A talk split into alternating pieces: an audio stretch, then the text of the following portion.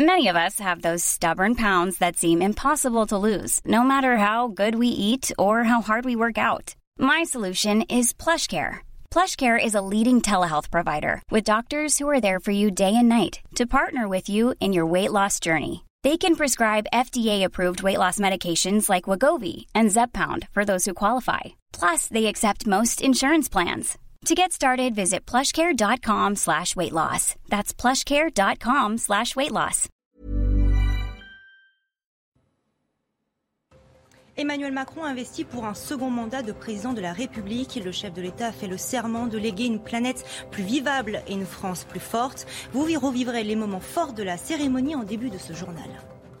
L'opposition en ordre de bataille pour les législatives à Aubervilliers était rassemblée tous les leaders de la gauche derrière le chef des Insoumis, Jean-Luc Mélenchon, actant ainsi la naissance de la nouvelle union populaire, écologique et sociale. Nous irons sur place. Triste bond en arrière en Afghanistan, le chef suprême des talibans ordonne à toutes les femmes de porter un voile intégral en public. De nouvelles restrictions qui contraignent les Afghanes depuis le retour au pouvoir des talibans en août dernier. Et puis le FC Nantes, grand vainqueur de la Coupe de France face à Nice, 1-0. Les Canaries ont ouvert le score au retour des vestiaires grâce à un but sur pénalty de Ludovic Blas. On en reparle dans le journal des sports.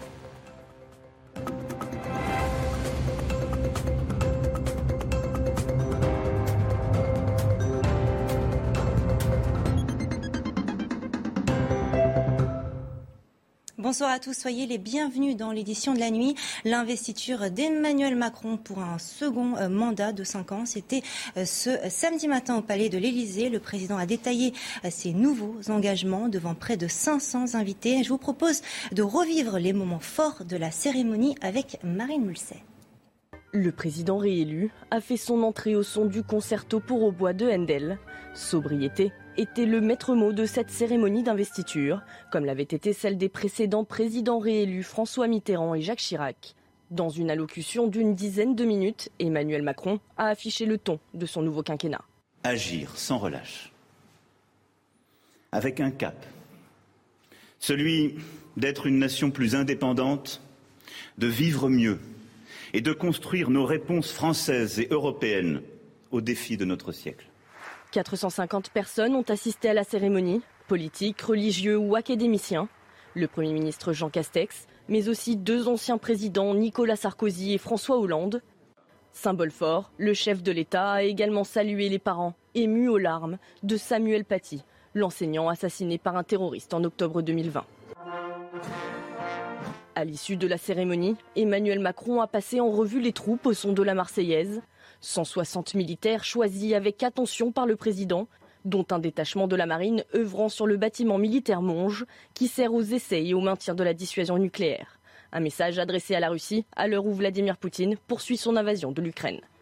Le premier quinquennat d'Emmanuel Macron prendra officiellement fin le 13 mai à minuit.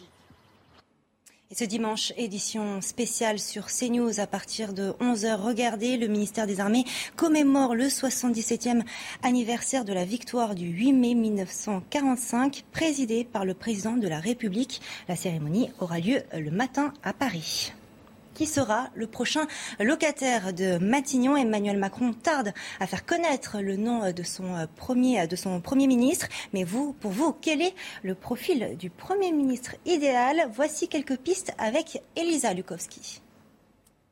Les Français s'attachent peu au genre de ce prochain Premier ministre. Pour plus des deux tiers, 68%, hein, peu importe que ça soit un homme ou une femme. L'âge n'est pas non plus un critère déterminant. 56% des interrogés ne s'y intéressent pas. Enfin, euh, pas d'importance donnée à son orientation euh, politique pour 46% euh, d'entre eux. Côté profil, eh bien 43% veulent un élu de terrain. 40% aimeraient qu'il ait plutôt une sensibilité écologique. Mais ce qui prime avant tout pour les sondés, eh bien ce sont les qualités intrinsèques de ce futur Premier ministre. Il souhaite avant tout quelqu'un de sincère, qui soit force de proposition, mais qui sache aussi apaiser et qui soit sérieux. Les Français, à 77%, veulent que ce Premier ministre agisse d'abord sur le pouvoir d'achat. Viennent ensuite les domaines euh, de la sécurité, hein, à 54%, euh, des services publics et de la transition écologique. Des Français qui souhaitent de la nouveauté. 31% aimeraient qu'une personnalité nouvelle soit à la tête du futur gouvernement. Mais parmi les ministres actuels, eh bien certains certains ont la cote. Bruno Le Maire est celui que les Français souhaiteraient le plus voir reconduit à 38%. Il devance Jean-Yves Le Drian et Olivier Véran. Et du côté euh, de l'opposition, hein, on s'active en vue des législatives hein, qui se tiendront en juin. Ce samedi, vous le voyez sur ces images à Aubervilliers, s'est tenue la convention actant la naissance de la nouvelle Union populaire écologique et sociale. Et regardez euh, cette première photo de famille pour cette gauche unie rassemblée derrière euh, Jean-Luc Mélenchon et avec un nouveau logo. On fait le point avec Alexis Vallet. C'est l'espoir de la gauche la nouvelle Union populaire, écologique et sociale. Un meeting aux couleurs de l'arc-en-ciel, symbole de l'union d'une majorité des partis de gauche. Sur le nouveau logo, la lettre Phi des Insoumis a laissé la place à un N majuscule en grec ancien. Sa ressemblance avec notre V n'est pas un hasard. Elle fait référence au signe de victoire prôné par les Alliés pendant la Seconde Guerre mondiale. Une histoire avec un grand H que Jean-Luc Mélenchon veut écrire. Ce qui n'avait été fait ni par le cartel des gauches, ni par le Front populaire, ni par la Libération, ni par mai 68, ni par le programme commun, nous l'avons fait. Autre symbole, cette photo de famille publiée sur les réseaux sociaux, où l'on peut voir Jean-Luc Mélenchon, Olivier Faure, le premier secrétaire du Parti socialiste, Julien Bayou, le secrétaire national d'Europe Écologie Les Verts, et Fabien Roussel, secrétaire national du Parti communiste. L'union actée, il leur reste à obtenir la majorité à l'Assemblée nationale et porter Jean-Luc Mélenchon Premier ministre. Et à droite, les républicains ont eux aussi lancé leur campagne des législatives. Leur Conseil national s'est réuni ce samedi pour serrer les rangs après la débâcle hein, de Valérie Pécresse à la présidentielle. Les membres réaffirment leur indépendance face aux tentations de départ vers la Macronie. Je vous propose de les écouter une nouvelle fois, définir une ligne, une ligne d'indépendance, une ligne euh, d'une droite qui soit libre et qui soit euh, sûre de ses propres valeurs et qui dépende de personne et qui euh, puisse mener un combat sur ses propres couleurs aussi. C'est un moment important de, rassemblement? le programme, c'est de travailler à construire une opposition forte et claire pour, pour, pour Emmanuel Macron, pour représenter nos valeurs, défendre ce que nous croyons utile pour la France. La bataille est désormais lancée. Alors quelle est la stratégie euh, du parti? On fait le point avec Elodie Huchard. Les Républicains sont en ordre de bataille pour les législatives. C'est Christian Jacob, le patron du parti, qui a pris la parole après le Conseil national. Premier enseignement, l'accord est désormais bouclé avec l'UDI et les centristes dans 543 circonscriptions. Il y aura un candidat unique qui partira et qui représentera toutes ces diversités de la droite. 457 circonscriptions d'ailleurs pour LR dans cet accord. Ensuite, les futurs candidats doivent signer une charte de la clarté et de l'indépendance qui explique notamment que les Républicains ne sont ni dans le macronisme ni dans le lepénisme. Et puis surtout, les candidats s'engagent à siéger au groupe des Républicains. Un engagement finalement avant tout moral, puisque évidemment, il n'a aucune valeur juridique. Christian Jacob qui a aussi euh, expliqué qu'il y aura une aide financière de 5 000 euros pour les candidats, plus selon éventuellement les fédérations. Et surtout qu'il était temps d'avoir ce débat lors des législatives, débat dont LR s'estime être privé et avoir été privé notamment pendant l'élection euh, présidentielle. Et puis un mot aussi des différentes prises de parole de la journée. On a vu Aurélien Pradier, Gilles Platret expliquer qu'il était temps de tourner la page du sarkozysme. Christian Jacob explique que chacun est libre de s'exprimer. On n'est pas dans une caserne, nous a-t-il dit. Et puis en ce qui concerne Robin Reda, il était jusque-là député Les Républicains de l'Essonne. Il a été investi par En Marche. Christian Jacob a été euh, très clair, comme ça sera le cas pour toutes les personnes qui suivront ce chemin. Évidemment, il aura un candidat LR face à lui, nous a dit euh, le patron du parti. Et puis en ce qui concerne ces circonscriptions, où on voit que pour l'instant, la majorité n'a pas investi de candidat. Par exemple, face à Damien Abad, Constance Le Grip ou encore Jean louis Thierriot. Pour l'instant, ces personnalités politiques de la droite n'ont pas encore franchi le Rubicon en, en direction de la Macronie, donc évidemment, elles restent investies. Et à cinq semaines du premier tour, les 550 candidats du parti Reconquête se sont réunis ce samedi à Paris pour le lancement de la campagne. Eric Zemmour alerte hein, sur la percée de Jean-Luc Mélenchon. La France a besoin, dit-il, d'une opposition de droite. Je vous propose de l'écouter. On le voit d'une façon brutale avec la percée de Jean-Luc Mélenchon. Face à cette percée, face à l'aspiration de toute la gauche par l'islamo-gauchisme, oui, la France a besoin d'une opposition de droite. Et c'est pour cela que dans ce contexte, malgré ce qui nous différencie, j'ai proposé une alliance aux républicains, à Debout la France et au Rassemblement national. C'est pour cela que nous n'avons pas investi de candidats contre Éric Ciotti, Nicolas Dupont-Aignan ou Marine Le Pen. Vous l'avez compris, cette union ne se fera pas. Les deux autres blocs seront unis et le bloc national sera divisé. Et en Irlande du Nord, c'est une victoire historique hein, pour le parti nationaliste Sinn Féin, partisan d'une réunification de toute l'Irlande. En tout, 90 députés devraient être désignés hein, pour siéger à l'Assemblée. Une première dans l'histoire pour cette nation du Royaume-Uni. Les États-Unis appellent un partage du pouvoir en Irlande du Nord. Mais pour la dirigeante du parti, elle promet une nouvelle ère. Écoutez-la. Nous entrons dans une nouvelle ère qui, je crois, nous offre à tous l'occasion de réimaginer les relations dans cette société sur la base de l'équité, de l'égalité et de la justice sociale. Indépendamment des contextes religieux, politiques ou sociaux, mon engagement est de faire fonctionner la politique. Alors que la guerre continue en Ukraine, voyez euh, ces images des femmes, les enfants et les personnes âgées ont tous été évacués ce samedi euh, de la Syrie Azovstal à Mariupol, dernière poche de résistance dans la ville dévastée où les autorités ukrainiennes craignent que l'offensive russe ne reprenne de plus belle à l'approche des célébrations à Moscou de la victoire sur l'Allemagne nazie le 9 mai. Et si la nouvelle était euh, avérée, ce serait un message fort à l'Ukraine, à la Russie. À deux jours des célébrations euh, du 9 mai, les forces armées du pays affirment ce samedi avoir détruit un navire de guerre russe au large de la petite île aux serpents en mer Noire, devenu un symbole de la résistance. Je vous propose d'écouter les précisions de Bruno Clermont, général de corps aérien. Il y a des, informations qui circulent sur quatre bâtiments qui auraient été détruits euh, par les Ukrainiens ces trois ou quatre derniers jours une frégate, mais c'est vraiment pas confirmé. Euh, par contre, il y a deux vedettes euh, Raptor qui auraient été également détruites euh, par ces drones turcs DB2. Là, apparemment, ça serait vrai. Et, ce bâtiment, qui est un chaland de débarquement d'une vingtaine de mètres, apparemment, les, images sont implacables. Les drones TB2 sont des drones assez difficiles à détecter et finalement assez difficiles à intercepter. Et ils, font, ils ont fait un mal terrible aux chars russes. Et on se rend compte qu'ils vont faire un mal terrible à la, marine russe.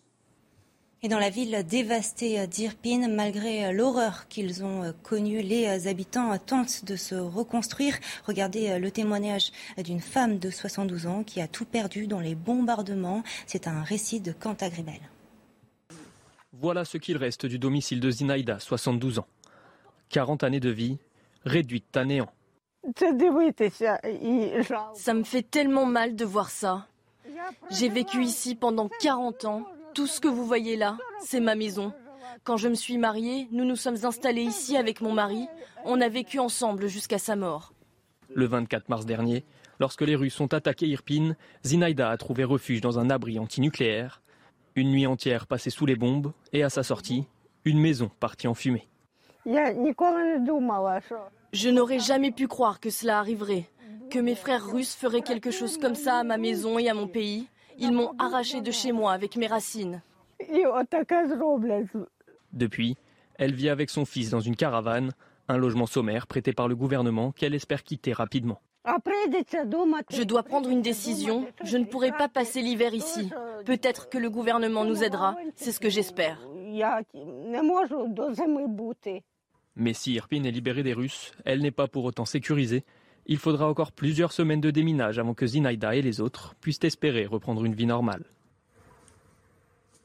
Et en Afghanistan, c'est un triste retour en arrière. Les talibans durcissent les restrictions à la liberté des femmes en leur imposant le port en public d'un voile intégral. Tout employé gouvernemental ne portant pas le voile intégral sera immédiatement licencié. Un décret a été rendu public et liste les punitions en cas de non-respect des règles. Écoutez ce dirigeant du régime taliban. Les femmes qui ne portent pas le hijab seront identifiées et punies, et leurs tuteurs, père ou mari, devront s'expliquer. Ils pourraient même être emprisonnés pendant trois jours. Le Royaume-Uni, le mirage de l'Eldorado britannique hein, pour les migrants. Le nombre de traversées de la Manche a triplé en 2021 et pourrait atteindre un nouveau record cette année. L'une des raisons, les réseaux de passeurs sont de plus en plus organisés. On fait le point avec Valérie Labonne. Depuis le début de l'année 2022, c'est plus de 7000 migrants qui ont réussi à traverser la Manche pour regagner l'Angleterre. Selon l'agence britannique Presse Association qui a fourni ces données, cela représente un chiffre trois fois plus élevé que ceux constatés l'année dernière pour la même période. Même le mauvais temps ne semble plus décourager les candidats au départ. Selon les autorités, les passeurs sont mieux organisés. Ils utilisent des embarcations plus grandes avec des moteurs plus puissants qui peuvent emmener jusqu'à 40 personnes, comme on peut le voir sur ces images. À Douvres, sur la côte britannique, les autorités ont intercepté 220 embarcations comme celle-ci depuis le 1er janvier de cette année. Pour les autorités françaises, il est difficile de surveiller les 200 km de côte entre Dunkerque et la baie de Somme, d'où se font les départs. En 2021, 28 500 migrants avaient traversé la Manche contre 8 500 en 2020. Avec les tendances observées en 2022 et le retour du beau temps, les autorités craignent que les passages de migrants sur la Manche atteignent des records. Un employé de manège est mort à la foire du trône dans la nuit de vendredi à samedi. Le forain âgé de 40 ans a été percuté par un des wagons du manège. Une enquête a été ouverte hein, du chef d'homicide involontaire et travail dissimulé. Singrid Campion, membre du comité de la foire du trône, évoque un accident dramatique. On n'est on est, on est même pas bouleversé, on est, on est touché parce que c'est les familles qui pleurent. C'est voilà, ce sont c'est un drame. C'est quelqu'un qui donnait un coup de main, qui était là souvent et qui a traversé pour aller pour rendre service à un client, qui a ramassé une casquette. Donc euh, le forain n'est pas en cause, le service de sécurité n'est pas en cause, c'est simplement un accident. En France, un quart du littoral recule hein, et face à l'érosion euh, côtière, 126 communes devront adapter leur plan d'urbanisme. Illustration euh, près de la Baule où les riverains observent la montée des eaux et préparent l'avenir. C'est un reportage de nos correspondants Jean-Michel Decaze et Michael Chaillot. Sur la plage Valentin, à Bas-sur-Mer, près de la Baule, les habitations sont comme posées sur la dune. Elles ont été construites dans les années 50, à une époque où il n'était pas question de réchauffement climatique. Henri Pratt habite la maison de ses parents depuis 25 ans et ces dernières années, il a observé que la mer se rapprochait. Quand on a une grande marée, ouais, et qu'on voit euh, à marée haute euh, l'eau arriver en bas de la dune, forcément on se dit un peu que voilà, c'est un peu intimidant. Forcément, on est inquiet parce qu'on nous, on nous parle de, de changement climatique et, de l'environnement tous les jours. Euh, donc forcément, on se dit bon, quid de, de, de, la situation dans, dans 50 ans, quoi. En France, 50 000 logements seraient ainsi menacés. Les futures autorisations de construction pourraient bientôt être assorties d'une obligation de démolir. Ici, les propriétaires ont pris conscience des risques de la montée des eaux. Comment vous dire On y est préparé. On y est préparé et on sait que ça peut arriver. Nos enfants aussi, ils sont préparés. Donc la génération qui suit, euh, voilà, et tout le monde ici y est préparé. Le gouvernement a publié une liste de 126 communes volontaires pour adapter l'urbanisme à l'érosion côtière. Mais 860 collectivités sont en fait concernées. Un quart du littoral français recule. Bienvenue si vous nous rejoignez. On ouvre ce journal des sports avec le FC Nantes qui remporte la Coupe de France. Les Canaries se sont imposés 1 à 0 face à Nice dans une rencontre pauvre en occasion. C'est Ludovic Blas sur penalty qui offre la Coupe aux Canaries. Malgré des assauts niçois, plus rien ne sera marqué. Quatrième titre de leur histoire en Coupe de France pour les Nantais qui gagnent leur place en Coupe d'Europe pour la saison prochaine.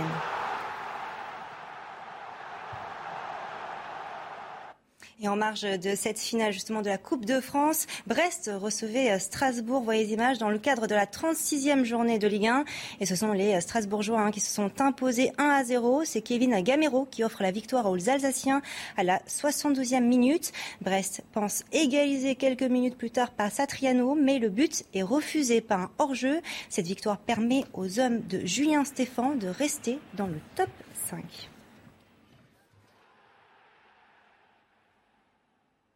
Et voyez euh, ce classement, voyez les autres matchs hein, de cette 36e journée de Ligue 1. Ce dimanche, Lyon se déplace à Metz avec l'envie de se rapprocher du podium. Marseille, récemment éliminé de la conférence Ligue, ira à Lorient dans l'optique de sécuriser la seconde place. Et enfin, le PSG reçoit 3 avec un Lionel Messi très incertain.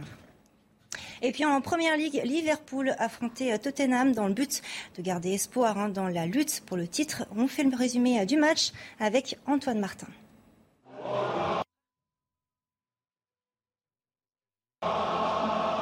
Au grand soir, les plus belles ambiances. La tension d'une course au titre face au désir d'accrocher le Big Four. Dans leur calendrier infernal, les Reds mettent 38 minutes pour se chauffer. Van Dyke fait passer un premier frisson sur corner avant la fulgurance de Luis Diaz. Les hommes de Klopp poussent fort, mais s'exposent au contre des Spurs. 0-0 à la pause, l'occasion la plus franche est signée des hommes de Conte encore plus entreprenant en deuxième période. C'est là où ils sont dangereux les Spurs. Harry Kane qui s'ouvre le chemin de la frappe, qui feinte. C'est Seigno avec Vincent. Une action d'école. Jürgen Klopp doit prendre des risques. Quatre attaquants sur la pelouse pour revenir et ne pas laisser le titre lui échapper. Luis Diaz sauve l'essentiel. Sa frappe est contrée par Bentancourt. L'énergie reste insuffisante pour aller plus loin. Les Reds laissent échapper deux points cruciaux dans la course au titre avec City. Et un mot de tennis hein, pour finir ce journal des sports et le jeune espagnol Alcaraz qui continue de faire trembler hein, la planète tennis. À 19 ans, l'actuel 9e joueur mondial vient de se qualifier en finale du tournoi de Madrid face à Djokovic. 6-7, 7-5, 7-6. Résumé du match avec Maxime Gapaillard. Madrid a trouvé son nouveau chouchou. Après avoir fait tomber le roi de la terre battue Nadal, Carlos Alcaraz s'offre le numéro 1 mondial. Break d'entrée mené 4-2. Novak Djokovic remporte pourtant la première manche au tie-break sur sa quatrième balle de 7. Pas de quoi déstabiliser le jeune espagnol qui multiplie les amorties gagnantes dans la seconde manche. 7-5, 1-7 partout. Le troisième acte est lui aussi serré. Carlos Alcaraz se procure 6 balles de break mais n'arrive pas à les concrétiser. Novak Djokovic sauve lui une balle de match à 5-4 et recolle au score. Nouveau tie-break entre les deux joueurs. Alcaraz le mène de bout en bout et renverse Djokovic sur sa troisième balle de match. À 19 ans, il va disputer ce dimanche une deuxième finale de Masters 1000. Et restez avec nous sur CNews à la une dans la prochaine édition. L'investiture d'Emmanuel Macron pour un second mandat de 5 ans. C'était ce samedi matin au palais de l'Elysée. Le président a détaillé ses nouveaux engagements devant près de 500 euh, invités. Nous reviendrons sur les moments forts de la cérémonie. On en reparle dans un instant. A tout de suite.